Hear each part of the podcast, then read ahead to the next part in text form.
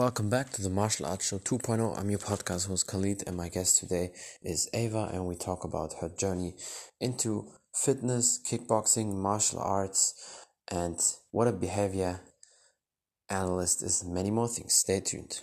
There she is. Hey, Hello, how are you doing? Hope everything is good. I'm good. How are you? Awesome, I'm fine. I really appreciate you for taking time. You're already in the car, ready to rock, so I I'm um, very sorry. I come here every now and then. I'm like right on the water, so I, I Oh, kind okay. of you know watch the water for a little bit. So I feel awesome. instead of being in my bed better. Yeah, that's that's awesome. How is the weather there? Because here in Germany it's pretty cold now. I mean, it's winter. How is it there?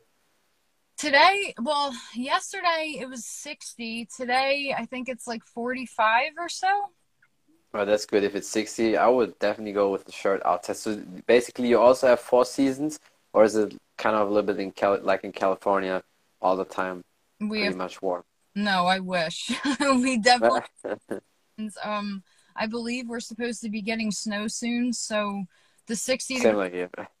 it was rare. I don't think it's going to last longer. So um, I'm planning on going to Arizona in February to get away from the cold.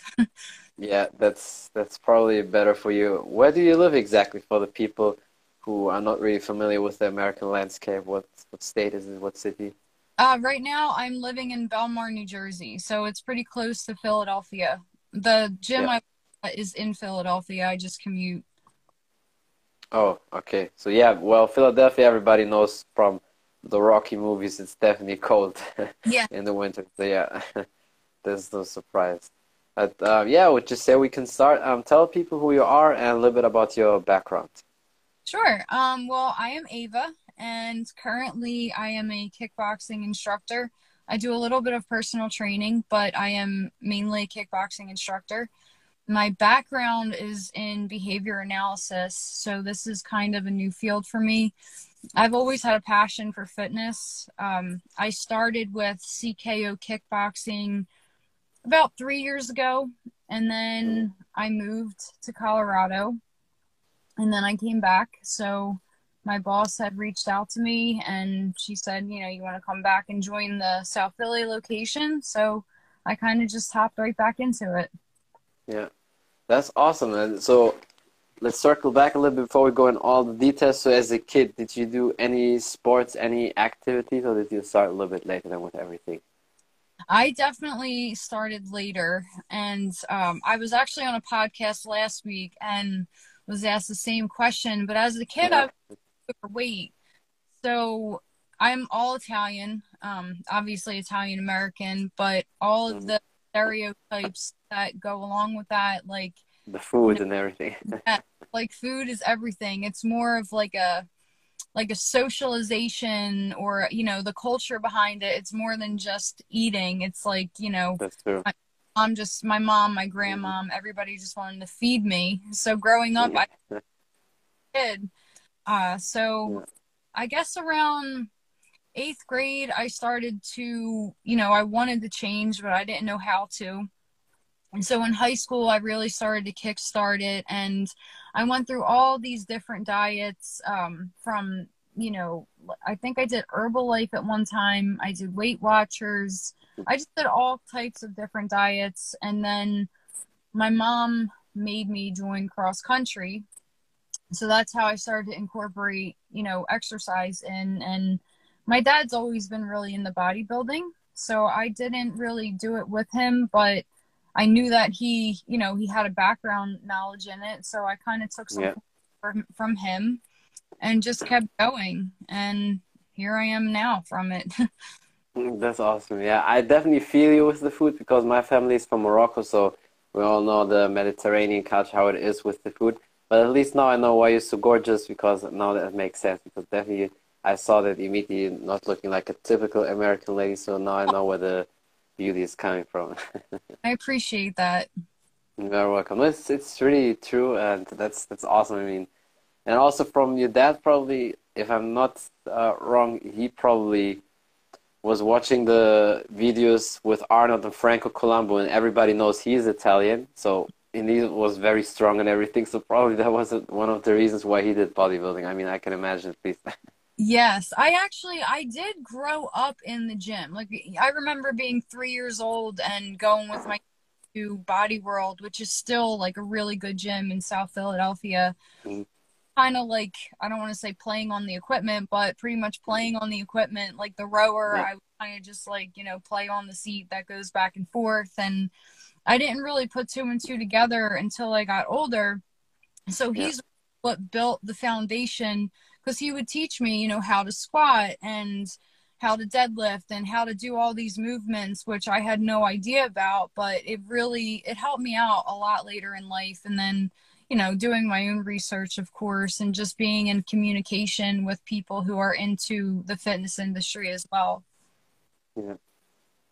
That's awesome. So how many years basically are you now really active into fitness and working out in general? 10 15 years so uh, I would say, well, I started cross country in 10th grade. So how old are you in 10th? Yeah, so I 16. guess. Yeah. And I, I just turned 30 in August, so about 15 years. Yeah, well, you definitely look younger than 30, so that's, that's good for you that the working out definitely helps. That's, that's awesome, yeah. you have all the good sides on you, probably plus good genetics anyway. And I mean, I saw your videos, you have definitely very good kicks, and, you know, kickboxing or martial arts in general is a good workout. How did you get into martial arts? Because as you already said before, you were basically not really growing up with that. But how did you get in touch with that? Well, when I was in my career as a behavior analyst, I worked for the West Chester School District. So I joined CKO Kickboxing in West Chester, which is Abby. Mm-hmm. She's my boss who owns the Philly location also.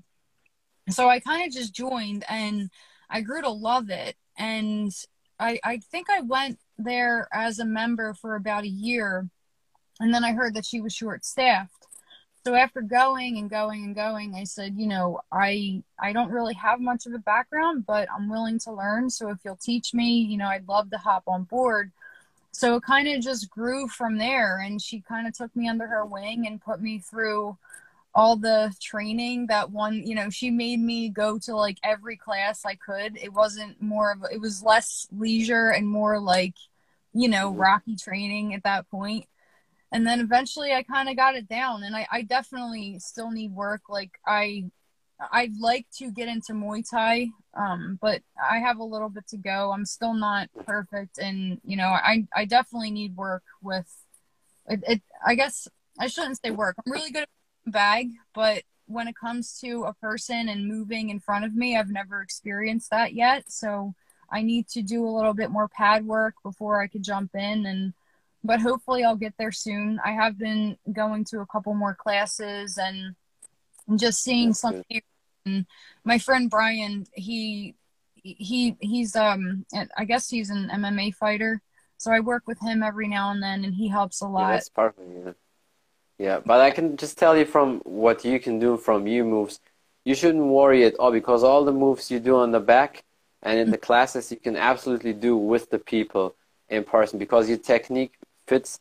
That's on point. You can use that. And that's basic partner drill is more or less the same like what you do on the back. The only thing is that the partners are moving with you and you feel a little bit the contact but it's still harmless you know if you compare it to sparring or so. And with Muay Thai the only difference is there are more knees involved sometimes, and they use elbows. And in kickboxing, it depends. I know America, a lot of people back then they did typical kickboxing with the long pants, what Bill Wallace did, Chuck Norris, and all these people back then.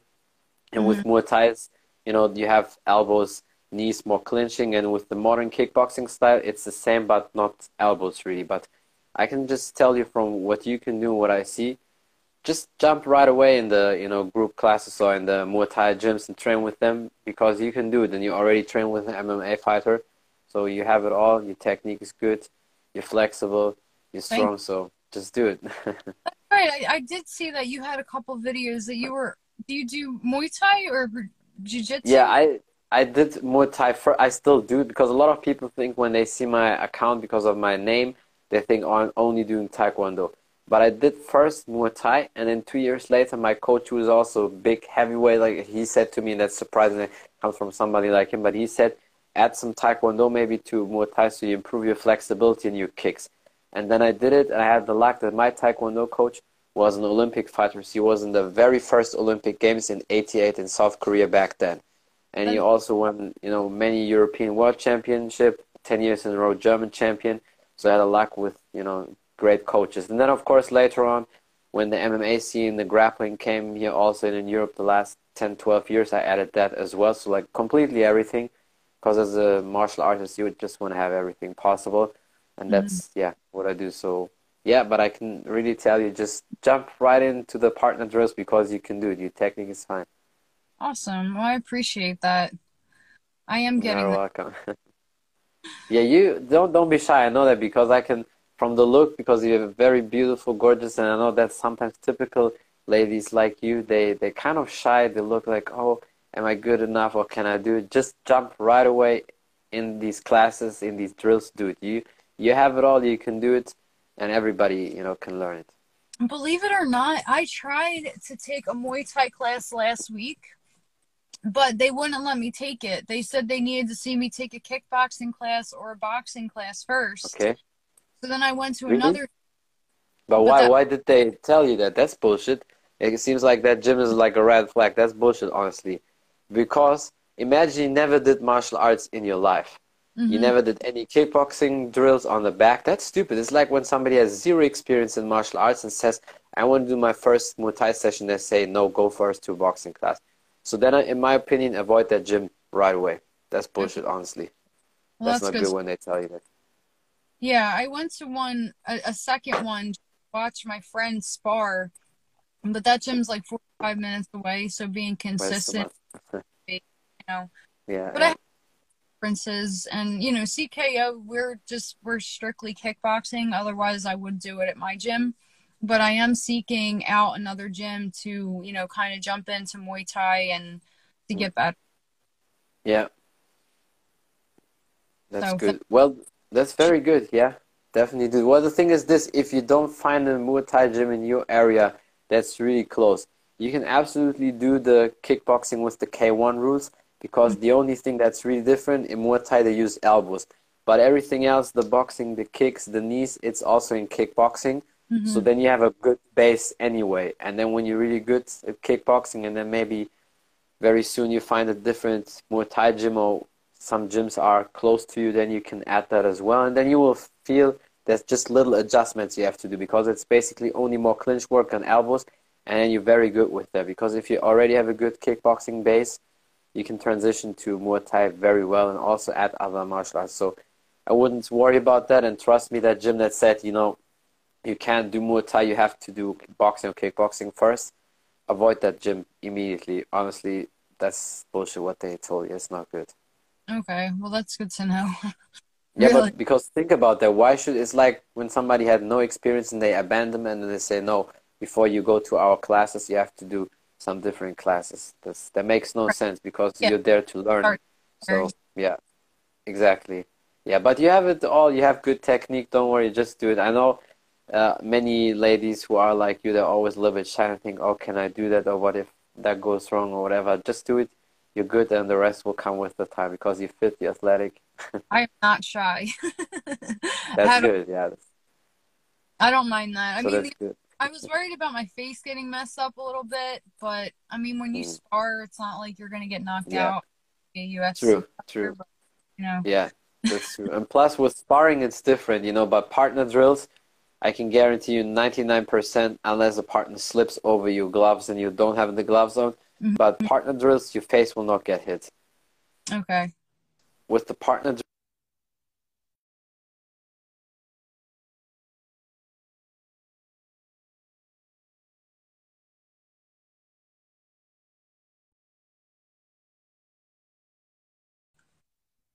Could you see me? Can hear it. All good. I just said with the partner, with don't worry, all good. With the partner drills, nothing really happens because you have the gloves and you parry the punches and everything. The only thing what you might feel sometimes is the kicks to the legs and a mm-hmm. little bit to the body, but you block everything. So your face with partner drills will not be, you know, hit. It's just with sparring, but before you do sparring, you do many times partner drills and everything. So it will come out with the time, but you have it all. You're athletic, you can move, you're flexible, and the rest will come with the time. I, am very happy that you take that journey and that you do it all. That's it's really awesome. I mean, people can see your workouts. You have a fantastic shape. But what I also really like, I don't know if that's is that your main job because analyzing behavior is very interesting. Tell people a little bit about that, what it is exactly. I mean, the word says it already, but explain it a little bit and what are you doing there? So, uh, behavior analysis is basically, I have my master's degree in it, so I did go to school for it. Um, my undergraduate degree is in psychology, so it's in the realm of psychology, but it's mm-hmm. less about thoughts and more about action. So, for example, yeah. when I I'm not doing it at the moment. I did not practice for about a year. Um, and the only reason being is my my mom passed away unexpectedly last February, so I kind oh, of oh, thank you, I appreciate it. That's kind of what got me into back into the fitness industry. So I started to just follow my passion, and I just mm-hmm. my company had closed down anyway. So with COVID, I was on unemployment. But when I was practicing, I primarily worked with children and some older adults with developmental disabilities so I would go and basically watch their behavior. There's it's behavior modification. So I would take data on their behavior over the course of really however long it took, but it normally it would be one to two weeks within like I would go it, it's based on what the child's needs are. So if Monday, we'll just I'm just going to make up a random name, like say mm-hmm. Jimmy has trouble with staying in his seat. Yeah. So I'm going to watch what happens before the behavior, during uh-huh. And after, and I'm going to take data on what happens. Mm-hmm. For that, I'm going to go home, I'm going to graph it so that I can put it in a chart on Excel and see where it happens most. So, okay, so maybe in math class, right? So before the behavior would be in math class, teacher says, okay, everybody get out your pencils. Well, that's the antecedent. That's when Jimmy runs to the door. So then maybe I'm going to say the function of the behavior is escape maintained because he wants to escape having to do work. Mm-hmm. So then after I find out what is causing the behavior, I'm going to create a program to get him to stay in his seat. So maybe I'm going to teach him – you could ask for a break or you could you know stay in your seat for 20 minutes and then you could take a short walk to the bathroom but then you need to come back or you know basically put something in place so that whenever the teacher yeah. says take out your pencil he doesn't run away if that makes yeah. sense yeah well it sounds very interesting but you also definitely need to have a good brain for that and so do you also um, analyze basically because I think that really fits for people or kids who are autistic. So they're yeah. living in their own world. That's probably very, you know, fitting for that because that's interesting to analyze the behavior, why something is. And I mean, you can always improve these things. And in my opinion, a lot of these, especially psychology, is sometimes very theoretical. There's mm-hmm. a lot of theory, and you know, with certain practice and what you just see with people, and especially as a coach, if you work with many people, you can help them many times with practical advices. But that's why I like that you combine everything because you also have practical experience and just from yourself what you do that you work out that you know you know how to control yourself and a lot of people in theory it's the same like the typical thing when it comes to anti-bullying there's mm-hmm. a lot of people who just have it in theory but they first of all never you know got that experience as well, or they have no street credibility, or they don't do any martial arts. And a lot of these anti-bullying stuff is just not working because it's bullshit. It's just in theory, do this, do that. But then when a good martial arts teacher, who maybe as a kid also experienced it, they know what to do and say, you know, you have to stand up for yourself, you have to do this. And I think by you, because you have both worlds and you have a good combination of everything, because you also, you know, basically an athlete, then you know sometimes maybe movement is also one cure for that for yeah. the behavior of a kid because a lot of these people that just study that and they have just the theory oh, that that's the reason why that kid is doing that and they mm-hmm. give you these book advices but you have that advice of the street smart as well because you experience how it is with people and that's why i think you are better off than many you know theory teachers or people who have just the the paper and know basically background working actually with the people. Thank you. My my perfect world would be to incorporate the health industry and behavior analysis and I know That's that there, there is like a health and behavior analysis. I know that it's been created somewhere. I just don't know how I would incorporate the two. So hopefully in the future I could figure out a way because if you think about and, and, exercise, it is behavior modification. You know, it's 100%. just mm, I'm not going to go in your house and watch your behaviors on a daily basis, but theoretically like that would work.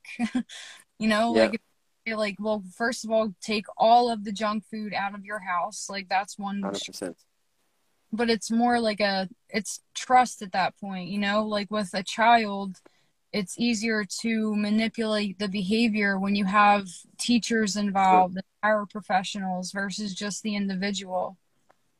Yeah. The problem is with that in my opinion goes to few main points point number one is the parents obviously itself when you have lazy parents parents who are fat or not working out no surprise your kid will do the same so like you said, food is number one, and especially, and that goes for the, all the new parents. When your kids never ever in life experience sugar, that's perfect. You don't need to give them all these yogurts and stuff like that because they will never ask from itself for sugar or for McDonald's. So in mm-hmm. my opinion, if I had kids, I would never ever give that to them in first place anyway. I know that's hard because when they go to school, they will see it from other kids. But mm-hmm. I firmly believe because I experienced it when I was a kid. My parents, when we were little, we had none of the typical baby foods. My mother did all just you know the potatoes and carrots, just you know smash it, and we had it like this, not in the glasses, the typical thing with sugar. So mm-hmm. that's number one. Then the other thing is absolutely always working out or any sports because all that nervous behavior or like not sitting still, and then they always say you have HDS and stuff like that 99% mm-hmm. is bullshit. In my opinion, the only really reason when you really have it is, let's say you can't sit five minutes still and you have to whip or, you know, move the leg or the tippy toes all the time and you have some nervousness, you can't sit, then that's maybe a problem.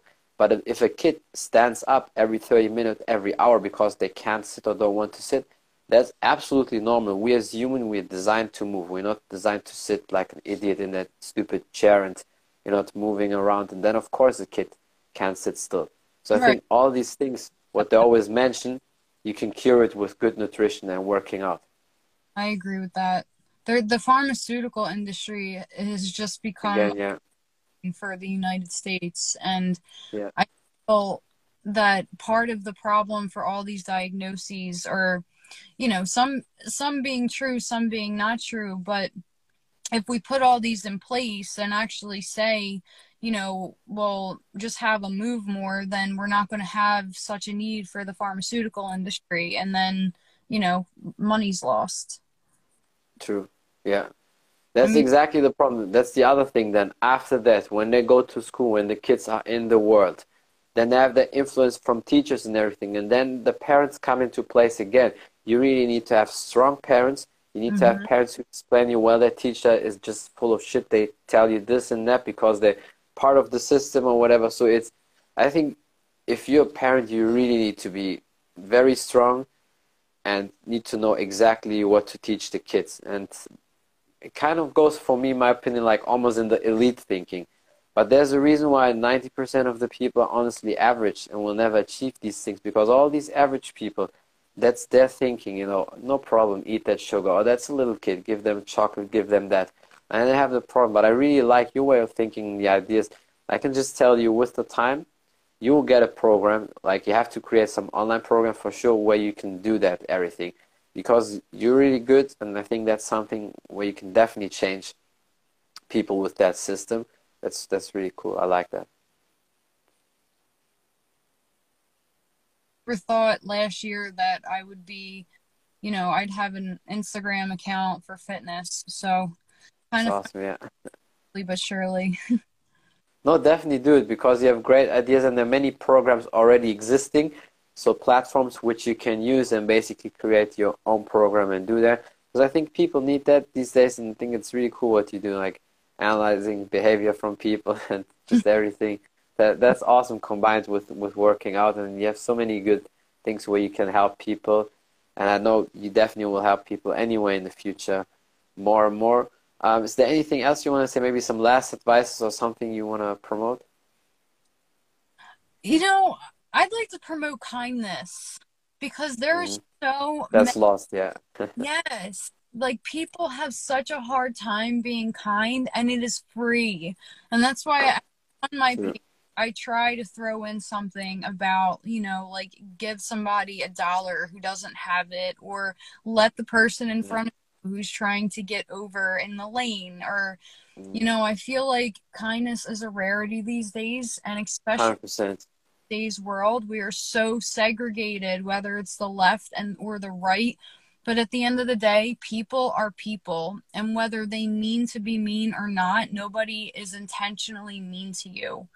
I mean, That's I guess true, out there, but yeah, some yeah, but not everybody. Yeah, but it's so so true what you say, and that's the thing. The society is so shifted away from kindness that, and that's that's happening always to me because I just like to make people happy, and like, for me, winning people is an art. You know, winning the heart of somebody mm-hmm. is an mm-hmm. art, and that's why I just like it. And when I give somebody compliments, say nice things, and people always think when I do that to women, I'm always flirting. But it's like just people they forget how it is. You know, that's why normally that's supposed to be normal. If you talk nice to a lady, if you uh, hold the door open or, or anything else. And then I always say, you know what?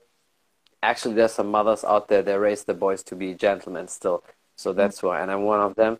And people always confuse it. You know, they immediately say flirting if you say, "Oh, you look good" or whatever. But, but yeah. I think people also feel it when it comes from your heart, or if it's just you know a sexual thing, and that's why you say that. But kindness, yeah, you always win with that. People always told me, you know, don't be too nice, just be the hard way. But in my opinion, I always won with kindness all the time. So I always surpass all these people who think like they're supposed to be these big business people, but I always were better than them with kindness. But it's your style also. I mean, you have to really be that personality. And I see that with you as well because you have that look in your face that's so, you know, cute, lovely, and really beautiful. But like, it's, yeah, mm. it's just a you know warm face. Like when I look in your face, it's like there's all sorts of kindness and love in that face. Thank you. I appreciate that. I try. Oh, definitely. You do that, and uh, I mean, you. I see you many times now on podcast. I mean, you were on the podcast from Courtney Harden, and he already dropped a comment said you're killing it with the podcast, and that's true. And I'm sure many more people probably want to interview in the future. I really appreciate you, and I know we probably will do many more podcasts. And um, yeah, thank you so much for your time, and I hope to see you soon again. Likewise, and thank you for having me on. Good Anytime. luck. thank you. You're welcome. Have a great day. Bye, everybody. You too. Bye, guys. That's it from the Martial Arts Show 2.0. I'm your podcast host Khalid, and my guest today was Ava. And we talked about her journey into fitness, martial arts, her kickboxing training, behavior, what a behavior analyst is, how it really works, and many more things. Thank you for watching. Thank you for listening. Don't forget to follow her on Instagram. If you want to know more about the podcast on Spotify, iTunes, and all available platforms, just type in the Martial Arts Show 2.0 and you will find me there. Thank you for the support. Until next time, bye everybody.